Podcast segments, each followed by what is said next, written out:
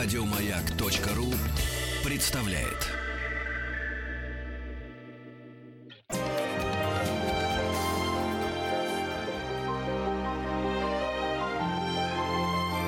Собрание слов с Игорем Ружейниковым.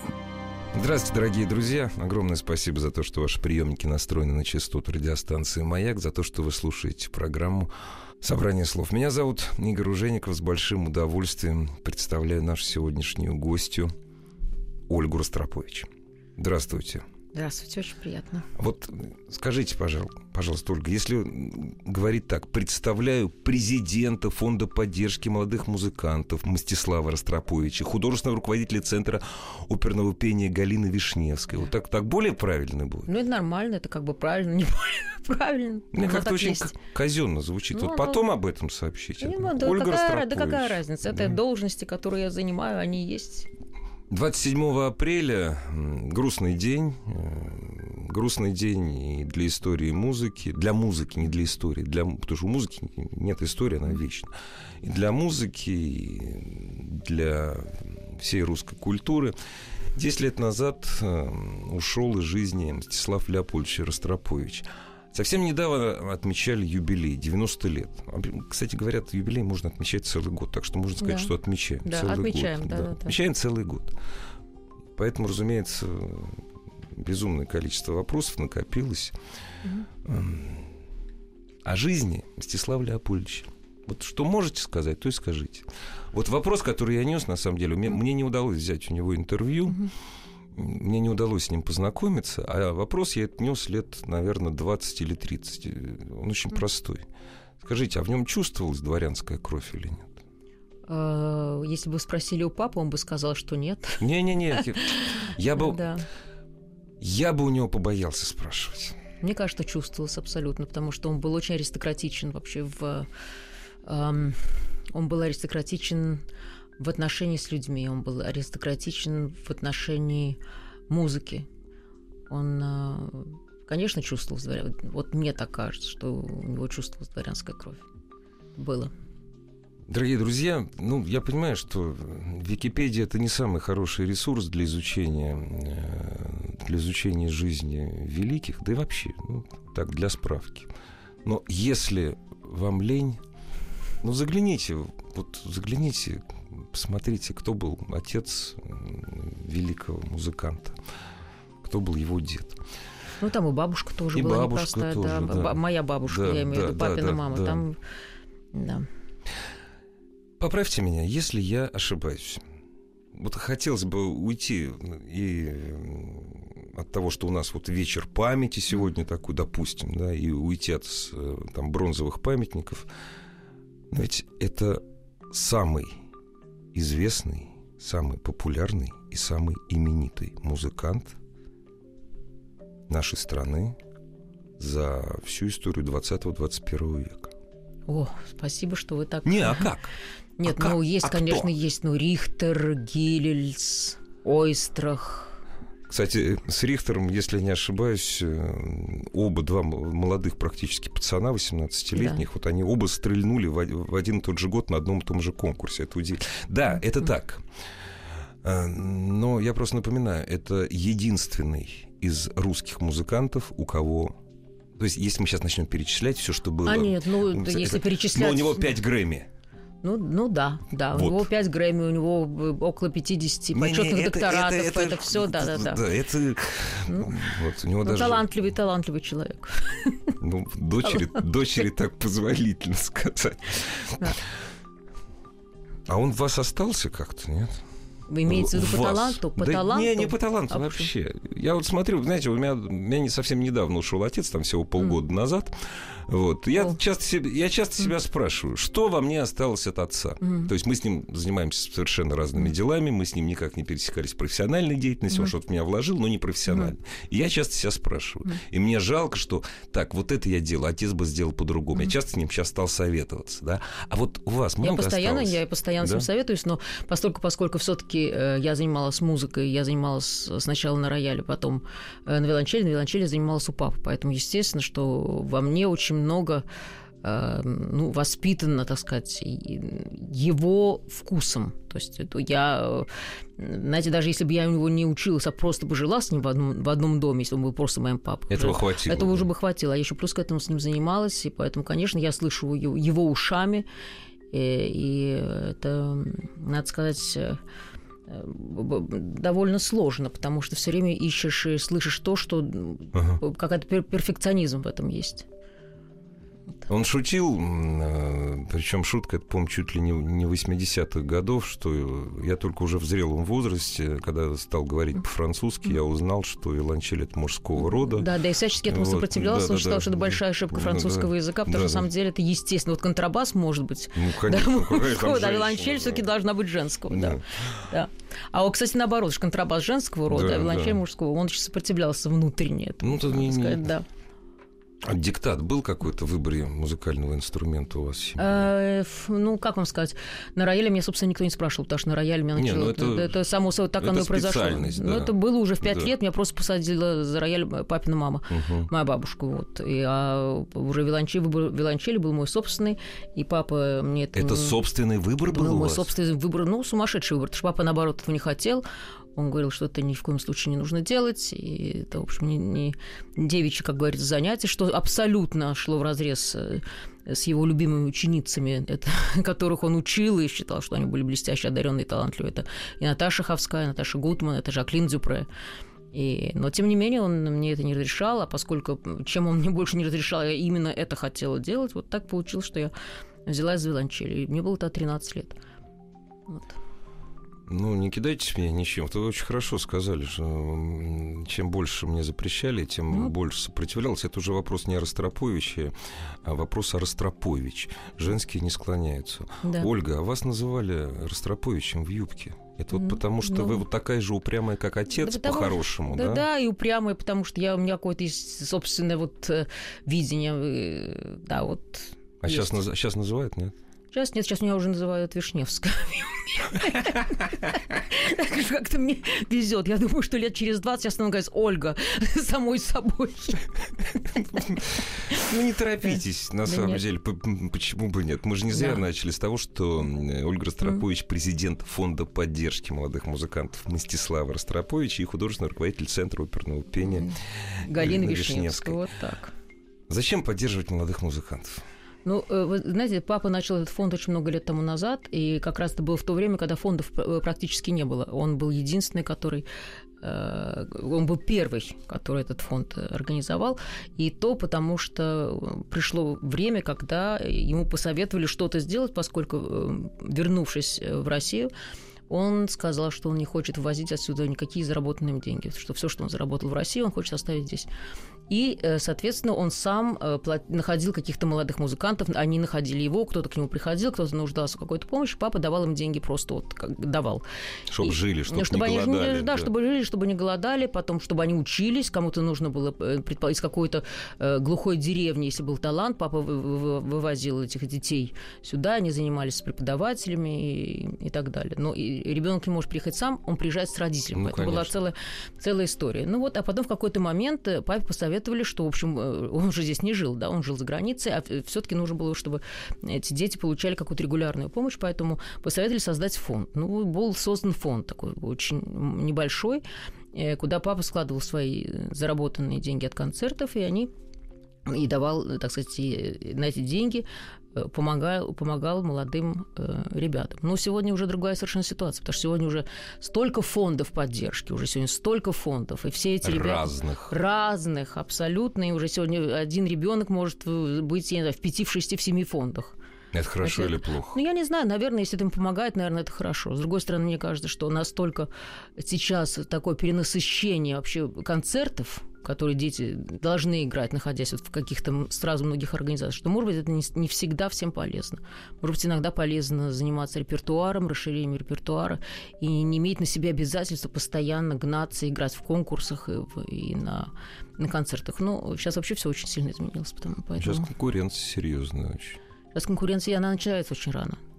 Ну, в 10 лет уже виолончель в руки не возьмешь, уже поздно. Уже, ну, уже поздно. Я взяла ее в 13. Ну, или вы гений, Нет, я не гений, Или просто был строгий друг- папа, нет. А. Нет, потому что я уже к 13 очень хорошо играла на рояле. А в 13, когда ты уже понимаешь, как, как должно звучать, как, какая должна быть музыка, и когда у тебя за дверью постоянно ходит Ростропович с чашкой чая и слушает, как ты скребешь по виолончели, естественно, есть некоторый элемент страха. То есть ты понимаешь, что нужно стараться делать все, чтобы это звучало лучше. То есть мотивация абсолютно. То есть, подождите, вы хотите сказать, что вы планку свою выставляли по отцу? Ну а как же? Ну, я не знаю, Нет, как. ну а как же? А как же? А если попробую ее не выставить, а книжка по башке получишь, все, разговор закончен. Была такая история, ну, это исторический анекдот. Один из сыновей Баха э, не разрешил каденцию, потому что папа заснул. Он ее не А. разрешил, он не разрешил, и папа ворочается, ворочается, ворочается.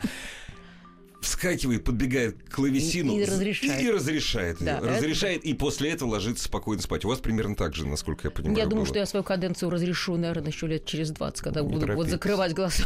Не Вот тогда. Не Тогда. торопитесь. Ну. Помощь молодым музыкантам. В чем она должна выражаться? Как должен работать идеальный фонд?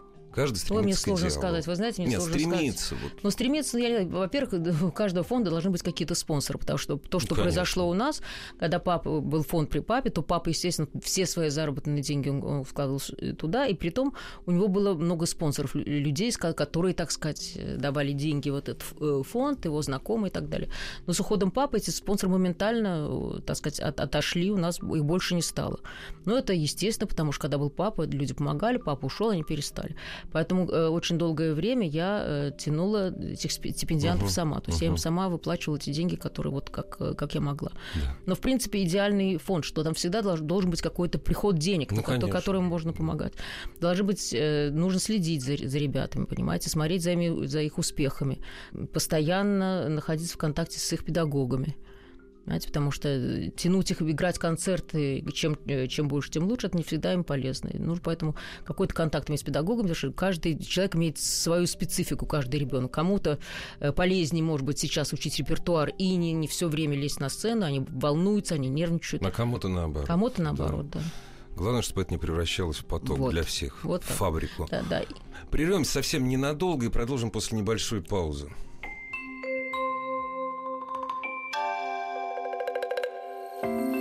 Собрание слов с Игорем Ружейниковым.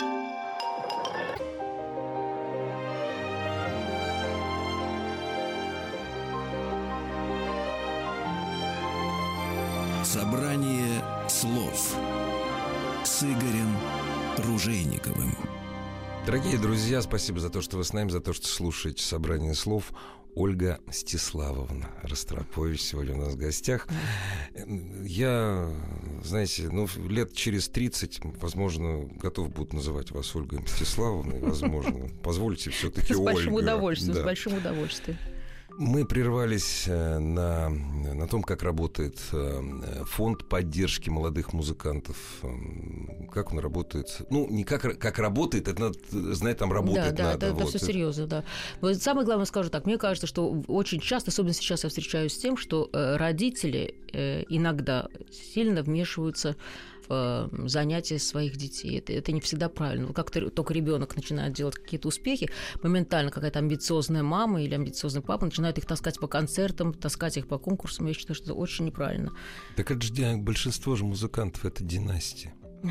Ну, я сейчас говорю не о династиях, я А, раз вот говорю о тех ребятах А. способных, которые вдруг, понимаете, э, Из через ниоткуда. из ниоткуда, да, и А. родители вдруг как, как бы проживают свои амбициозные, незавершенные проекты через своих Ну, это детей. беда, это Это беда. беда, это беда. Вот от таких ребят мы, мы предупреждаем сразу, что у нас, если будут какие-то такие вопросы с родителями, которые вмешиваются, мы Придется расстаться, придется к расстаться, сожалению. Да, и у нас были да. такие случаи.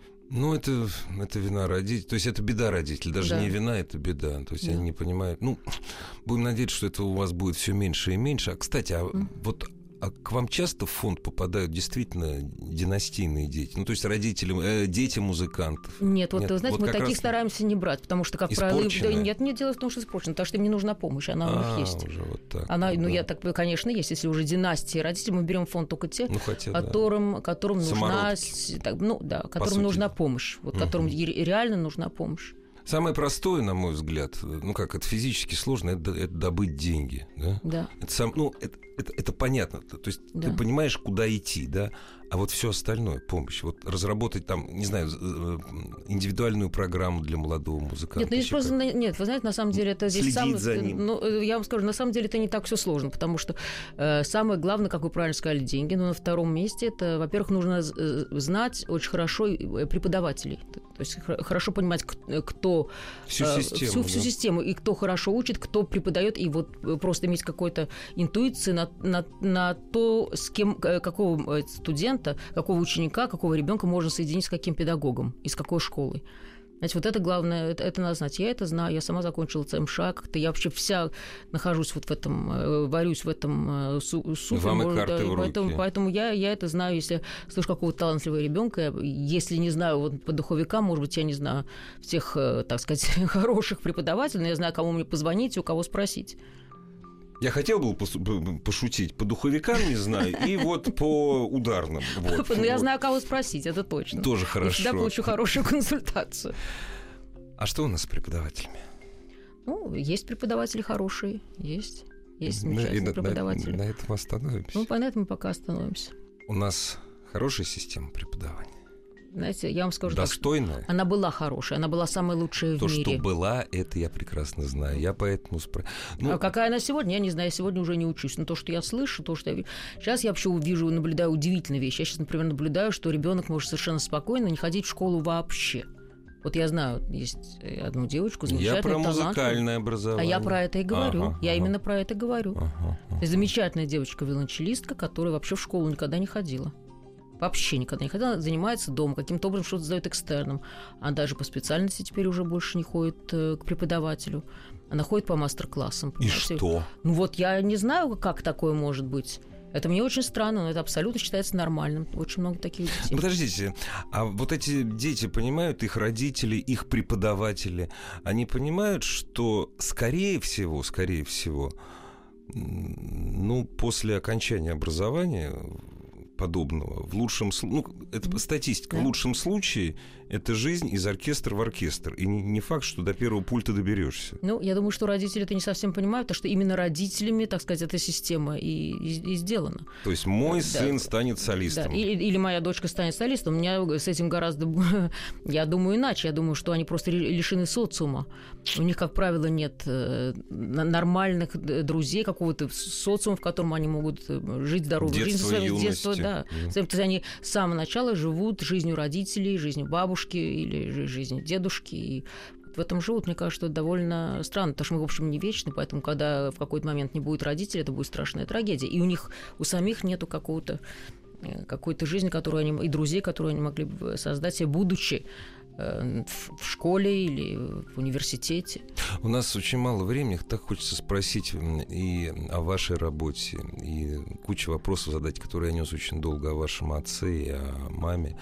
Но есть вопрос, который я вам не задать не могу. Я его часто задаю людям, которые действительно разбираются в системе образования, в системе формирования оркестров да, больших. Объясните мне, пожалуйста, почему, когда смотришь на серьезный оркестр сейчас, ты понимаешь, что количество китайцев и корейцев там зашкаливает. То есть 30 лет назад этого не было. Что же в системе образования в Южной Корее или Китае такого, что не знаю, там, ну, я не буду говорить, что половина Америка, я в, в Америке не живу, я не хожу по концертам, то, что я вижу.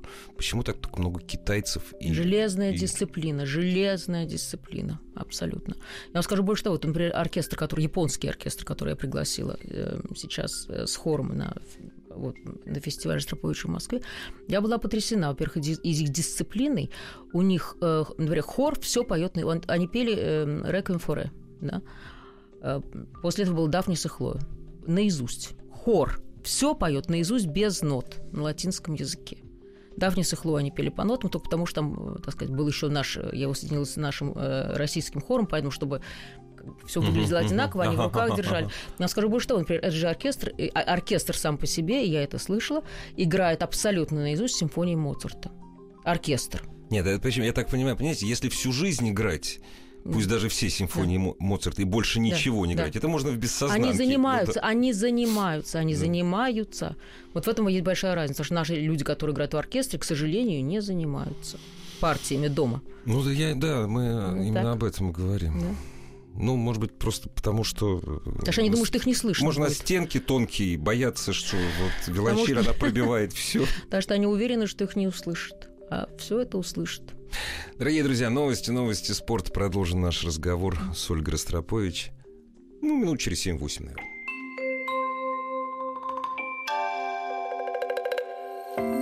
Собрание слов с Игорем Ружейниковым.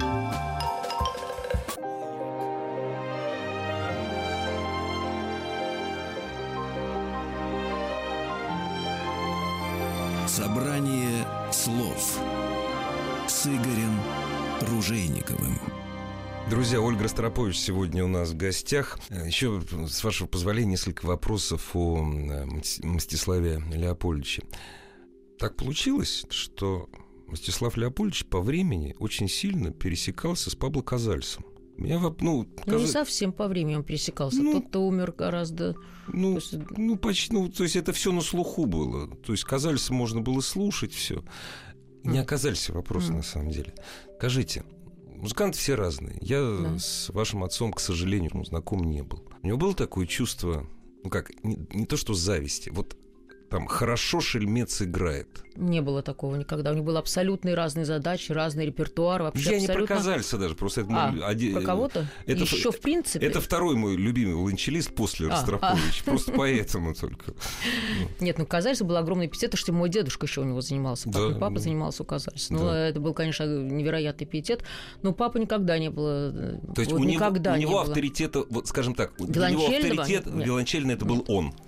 Вы знаете, нет, даже нет, просто он никогда не говорил на эту тему. Но, например, я знаю, что э, когда у него в классе играла Жаклин Зюпрет, его, она с ним занималась, и я помню, что когда она играла концерт Шумана у него в 19 классе, там все абсолютно рыдали. А после того, как она сыграла концерт Эльгара, там уже в 19 классе, папа этот концерт перестал играть, потому что она его играла потрясающе. И он понял, что он так его не сыграет. А он кому-нибудь об этом говорил? Мне. Дорого стоит. А что вы о нем как о дирижере скажете? Я думаю, что он был гениальный дирижер. Это я- еще я- не оцененное. Не, не, я тоже так думаю. Вот, оркестры, с которыми он работал, Мгм. вот, просто перечисление этих Да. оркестров, вот, э, я не знаю, там, или хотя бы рассказ о том, его уход, то есть последний концерт э, с оркестром, Вашинг- с Вашингтонским оркестром, там кто туда съехался, Да. э, кто прислал поздравления, благодарности, уже, то есть, Мгм. я не знаю, я за последние 30-40 лет такого триумфа не помню. Нет, вот что это был за дирижер? Это был дирижер потрясающий, потому что он объяснял образами, он объяснял музыку, он объяснял, как нужно играть. Может быть, э, он просто создавал образ. И он делал так, что каждый музыкант хотел для него играть, и каждый музыкант мыслил образом. Он не был диктатором, Нет, никогда. как дирижер? Никогда. нет? Что, Никогда. Бывает же дирижер диктатор? Конечно, нет, он, у него был другой, как Ага, говорится, ага. approach, другой подход, и он именно объяснял, рассказал какие-то невероятные истории, ка- заканчивалось тем, что весь оркестр, они были как один большой инструмент, на котором, если можно Ну, сказать, он играл. Играл дирижер. Играл да. дирижер, да. Самый великий дирижер Да. использует. Ты, Да. ты же не будешь диктовать свою волю Да, конечно, роялю. нет. ты с ним Ну, будешь жить Ты с вместе. ним будешь жить да. вместе, да. Знаете, вот сколько бы вы ни рассказывали человеку, я назову себя посторонним, Мгм. я отношусь к вам с глубочайшим уважением. Все равно я даже и одного процента не узнаю, кем был Мстислав Леопольдович Ростропович. Ну, прежде, вообще, прежде всего, слушать надо. Прежде Да. всего. А потом смотреть, смотреть, слушать, смотреть и так далее. Слава Да. богу, живем в мультимедийный мир, когда ничего не уходит. Обвиняли э, отца и мать то, что они не вернули гражданство. Это очень красивая, веселая история, что мы не просили о лишении нас гражданства Да, СССР, да, да. и мы не просим, чтобы Ну, да, вернули. абсолютно, да, да. Нет, это красиво очень, да. Он очень много сделал для России, он сделал гора в 10 раз больше, чем люди, которые гордятся тем, что они граждане, и только тянули из нее. Да, да. Вот. Но его обвиняли в этом, нет? Да, конечно, Серьезно, да? да? Вы слушайте, вы А в знаете, чём его что только не я- обвиняли, в чем да? только не обвиняли? Обвиняли во всем, обвиняли в том, что они просто обязаны были подарить коллекцию России, например, что они обязаны все были дарить, понимаете, что обязаны все отдать. А в чем хочешь, знаете, когда чем успешнее человек, тем у него больше, как говорится, доброжелателей. Мы же это все знаем. поэтому нормально, Ну, это да. нормально. Поэтому что это какая-то шкала, по которой можно, наверное, измерить твой успех. Вот чем больше тебе завидуют, наверное, тем ты успешнее. Ну, Я так наверное, на- на- да. понимаю. Их обвиняли во всем, ну а ну и что? Знаете, не нужно слушать.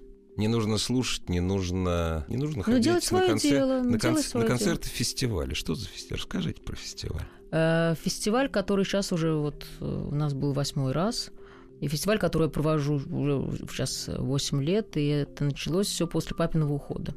Значит, папа ушел в 2007 году, и в 2007 году первый фестиваль я провела в Баку. Это... эм, Дорогие друзья, это место... где папа родился? Это место рождения потомка польских дворян.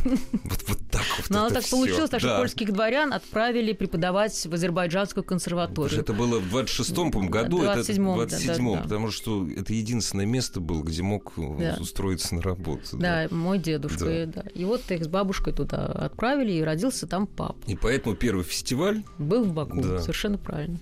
Вот, и, э, ну, как вам сказать, понимаете, этот фестиваль – это мой способ общения с моим папой. И до сих пор я с ним общаюсь, до сих пор я стараюсь сделать так, чтобы ему было приятно находиться в зале и слушать то, что происходит у нас на сцене, потому что он во время знаете, своей замечательной, интересной жизни, к сожалению, не имел времени ходить на концерты. Это Просто это было невозможно. А у него время как Времени это? не было. И поэтому Ну. вот сейчас, когда оно у него есть, мне хочется, чтобы ему нравилось то, что, то, что я делаю. Я думаю, что ему нравится. Последний фестиваль, чем... Нет, ну, яркие они все. Мне потому что я привезла вот в то самое время, когда у нас такие непростые очень отношения вообще с Соединенными Штатами, я э, привезла оркестр, где папа был главным дирижером в течение 17 лет. Начала я этот процесс два года тому назад, понимая, что будет очень сложно, поскольку у нас и санкции, поскольку у нас вообще все, все это Не очень просто, не совсем, просто, да. да. И когда я им позвонила, причем все это делалось без менеджера, я сама позвонила абсолютно сама по телефону. Ты серьезно, что конечно. Конечно, я, я сама взяла, позвонила туда. Э, Слава богу, мне там остались лю- люди знакомые, которых я знаю. Я Мгм. сказала, вот такая вот вещь. Папе будет 90 лет, я бы хотела, чтобы вы приехали в Москву. Ну, вот э, они сказали, да, с удовольствием. А Да, да, ну, Нет, ну я потому что была готова к тому, что это будет долгий длинный разбег. Ну Знаете, мы сейчас посмотрим, потому что сейчас, как вы знаете, будут выборы. Так нет, сейчас еще будут выборы, потому что посмотрим, как что скажет на это там Белый дом, потому что все-таки мы в Вашингтоне. И все, когда они сказали да, то есть я поняла, вот теперь нужно уже, теперь уже будем серьезно готовиться. Дальше мы стали обсуждать программу. Дальше мне было на выбор дано несколько программ. Вот из, из трех я должна была выбрать более-менее одну, потому что все началось совершенно не с того, чего было нужно. Ну вот, Мгм, мгм. ну, так и в результате они приехали сюда. И еще осталось 29 музыкантов, которые играли с папой. Они все были безумно Ух ты. счастливы, да. И приехали, привезли даже с собой э, двоих рабочих по сцене, которые вот-вот должны уйти на пенсию. Но они при папе ходили, Ну да. носили там все ноты, раскладывали, пульты. Они специально приехали в Москву. И все были очень-очень тронуты. Дорогие друзья, я еще раз напомню эту историю. Последний концерт э, Ростроповича с Вашингтонским оркестром. Эм, Поздравления и слова благодарности прислали несколько президентов Соединенных Штатов Америки. Нет, Четыре. четыре. Четыре президента Соединенных, кроме действующего. Ну да. Да, кроме действующего. Я, честно говоря, больше я не, не знаю таких людей, причем в, в любой сфере человеческой деятельности. да. Вот. К вопросу музыка. Знаете, когда начинают перечислять музыкант, там, виолончелист, композитор, там, общественные деятели, это очень скучно. Вот. Про вашего отца просто. Хороший человек. Мстислав Ростропович. Да. А играют э, на фестивале те произведения, которые писали специально для него. Конечно. Тоже для, не- потому что для него написаны десятки и десятки и десятки произведений, да? И они какое-то а- отдельное место занимают. Ну, вы знаете, да, они, конечно, занимают отдельное место, но еще ведь нужно понимать, что э, это было написано для него и для его возможностей. Ну, я вот в поэтому этом и все дело. спрашиваю. Э, Да, концерт Шостаковича, например, сейчас сыграла Алиса Валерштейн Мгм, на, мгм. на этом последнем фестивале.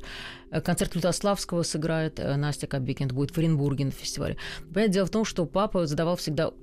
Перво-наперво было его требование, что произведения, которые написаны, э, вообще все произведения нужно играть наизусть. По нотам это было полностью исключено. Теперь найти виолончелиста сегодня, который исполнит произведения, написанные для папы наизусть, практически невозможно. Это очень сложно, это очень сложно. Поэтому вот сейчас Настя Кобекина, я ей сказала, это будешь концерт Лютославского, сыграешь, но так, чтобы это было наизусть. И Мгм. она обещала мне, что это будет наизусть, поэтому на фестивале в Оренбурге она сыграет с, с Сладковским, с Дарстанским оркестром, и она обещает, что это будет наизусть. Ну, поверь, почему Я бы ей нет? верю. А, А почему, а почему он так говорил? Чтобы не отвлекаться? Нет, не в этом дело, потому что э, ты играешь для публики, а не для листа бумаги. Ну да. Все очень просто.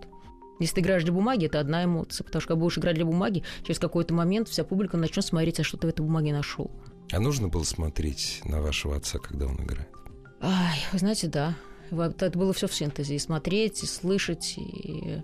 Был уникальный, уникальный музыкант. Просто уникальный. Нет, это... Что он настолько мог передавать свои эмоции, настолько остро их сам чувствовал, настолько мог это передать, что люб- он, ни один человек в зале не мог остаться равнодушным. А я говорю не потому, что я его дочка, я говорю потому, что я тоже знаю, то есть я понимаю, надеюсь, имею хорошее образование, понимаю в музыке, поэтому я могу отличить хорошего музыканта от не совсем, или интересного Ну да. от неинтересного, как Вот, говорится. точно, интересного от, От неинтересного. неинтересного. Это всегда можно отличить, поэтому вот на концертах э, с папой это всегда какие-то вызывал эмоции совершенно неожиданные. И вот, вот проблема в том, что сейчас, идя на концерт, я иду и ищу вот такие эмоции. Такие это уже, эмоции, да, я ищу эмоции, когда я иду на концерт. Вы испорчены высокой я очень план- испорчена. Ой, ой, не говорите, я уже да. почти что с этим смирилась. поэтому- Не, не- здесь ничего не поделаешь. Все это было один раз. А музыканты дружат между собой? Э, Думаю, что да. Он любил дружить? Ой, Или у него ой, времени ой, не Нет, было? он обожал дружить. Он и, он и дружил, он постоянно был- окружался людьми, он никогда не был один, вообще никогда. Никогда. Вот только вот ночью, эти три часа, которые он спал, да, а так постоянно вокруг него были люди. То есть у него, су- у него сутки были из 25 часов да, как да, минимум, да, да? 25, как, как минимум. И 22 часа из, из Ну. них он был окружен людьми. То он вокруг себя собирал все время людей. Ему это было очень важно и очень интересно, и он как-то этим жил. Предание, да, предание седины глубокой, но время от времени об этом вспоминают, и я надеюсь, об этом будут вспоминать постоянно. А, приют Солженицына на своей даче. Это потому, что он был его друг? Или ну, потому что это потому, что был человек, который, который нуждался в помощи. Все, и с которым папа был знаком. Другом он стал гораздо позже. Позже, вот я поэтому Другом и он стал спрашиваю. гораздо позже. Просто, Просто человек, он понял, что ему надо помочь. он, не, да. он понял, Нет, ему держись. сказали, ему Да. сказали, ему сказали, то, что как раз в это время дядя Саня был нездоров, он- Мгм. он, был болен, и папа об этом знал, ему об этом сказали, что человеку нужна помощь. Все, он, он взял, поехал, он его увидел, с ним, с ним увиделся, и это было все, это просто был его знакомый, которому была нужна помощь. И Всё, он, это не, был конец. он, он не думал о том, что жизнь моя перевернется. Конечно, нет. Она перевернулась, она перевернулась в ту сторону, Она, которая она перевернулась в ту классно, сторону, да, она перевернулась в ту сторону, когда он сказал, что это человек, я, э, человек, который вообще ничего мне плохого не сделал. Он живет у меня, я его пригласил, поэтому так оно будет, и все. Вот с этого момента все перевернулось. Один из тех людей, который мог действительно совершенно спокойно пойти против государства. Хотя ну, он, Он- же даже этого не думал, что он против совершенно не думал, просто, да. он просто считал, Да. что он был прав. Вот он, он абсолютно прав. У него не было никакой причины выгонять из дома человека, которому ничего, кроме хорошего, ему не сделал. Точно так же, когда он считал, что он был прав, когда вернулся в Россию летом 1991 И никому года. об этом не сказал, потому Да, что он прекрасно да. знал, что мы все будем против этого. Да. Прекрасно об этом знал. А что же мама сказала? Когда- Ну, мама уже очень многое сказала. После того, как она узнала, много о, сказала. она ему очень многое Не сказала. надо цитировать, не Нет, надо, цитировать да. не будем. Да, ну а слушай, она, она ему это отдала горячим пирожком, между прочим, через несколько лет, когда они с Сакуровым поехали снимать фильм Александра. Да, Александр. Да, да, да. И когда потом мне папа позвонил в Нью-Йорк и спросил, э, говорит, ты знаешь, где мама? Я говорю, ну где мама? Говорит, догадайся, где мама. Я говорю, ну не знаю, где она может быть. Ну, говорит, я сейчас тебе скажу, только сядь на стул. Я говорю, где? Говорит, на передовой в Чечне. Я говорю, это как на передовой в Чечне? Говорю, это очень просто. Потому что она хотела, она хотела сниматься в этом фильме, и вот не знала, э, посоветовалась с папой. Папа сказал, ну, ну, если тебе так хочется, конечно. В общем, не отомстила, а отдала. Да, она отдала, Отдала. потому что она сказала все, кроме того, что будет сниматься Да. в Чечне. И позвонила ему уже прямо оттуда. Красивая история. Друзья, прервемся ненадолго.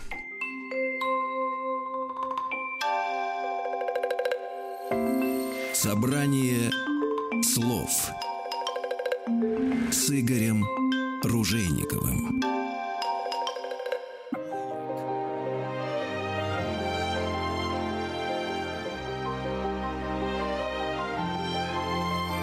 Собрание слов с Игорем Ружейниковым.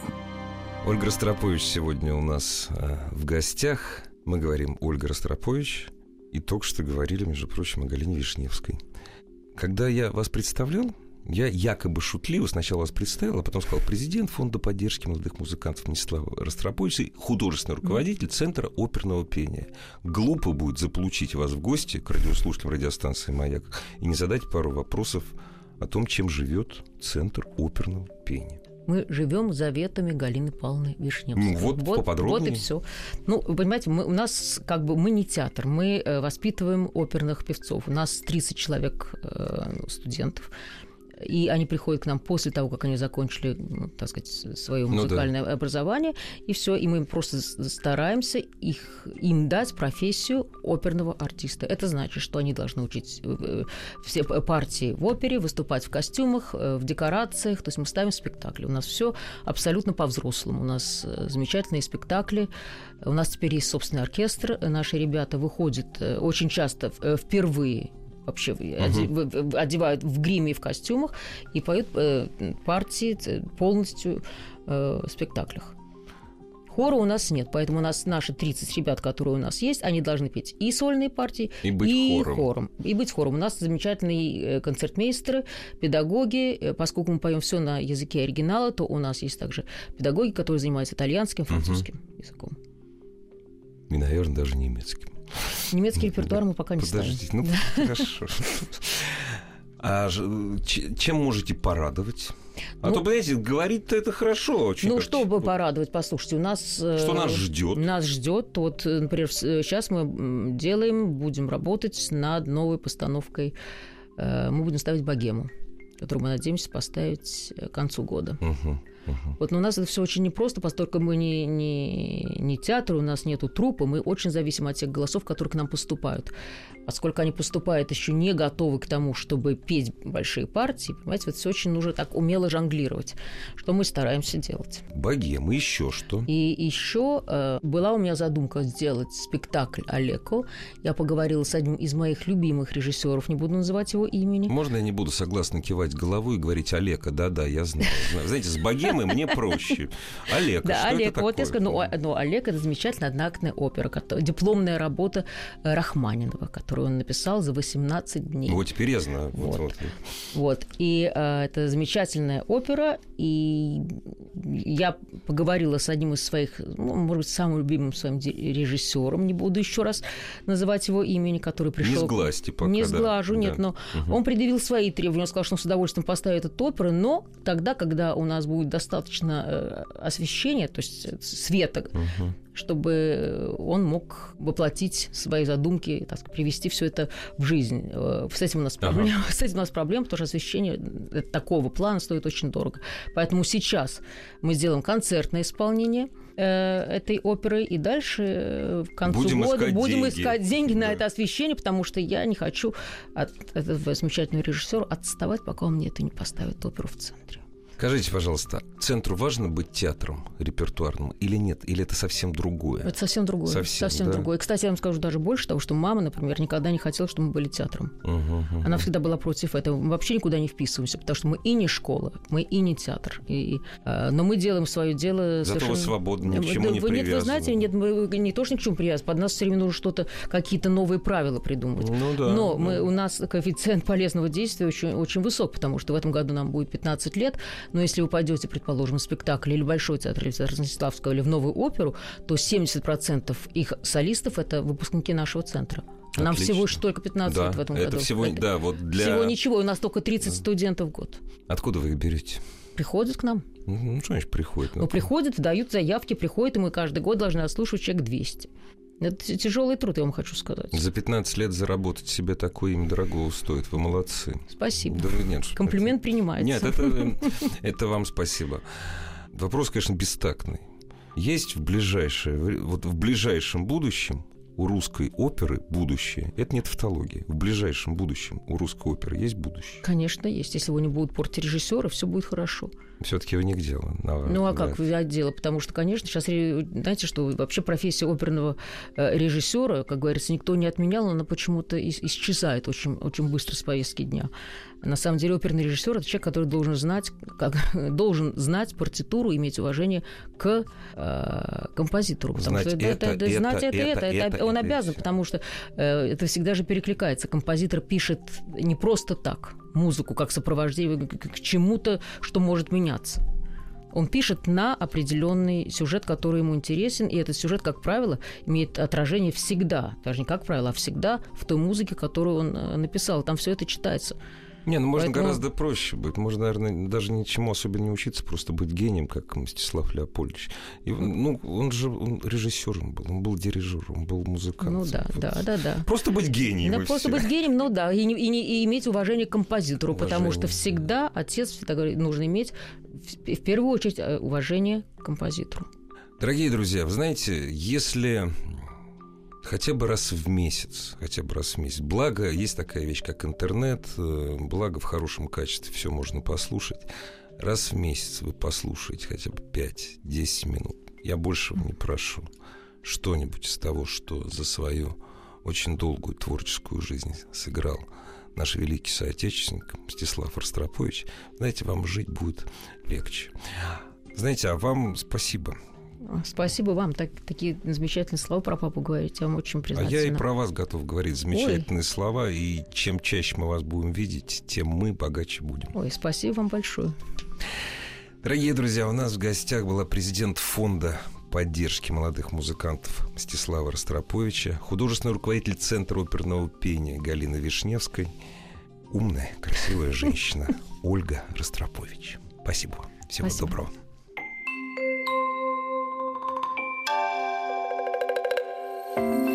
Собрание слов с Игорем Ружейниковым. Еще больше подкастов на радиомаяк.ру.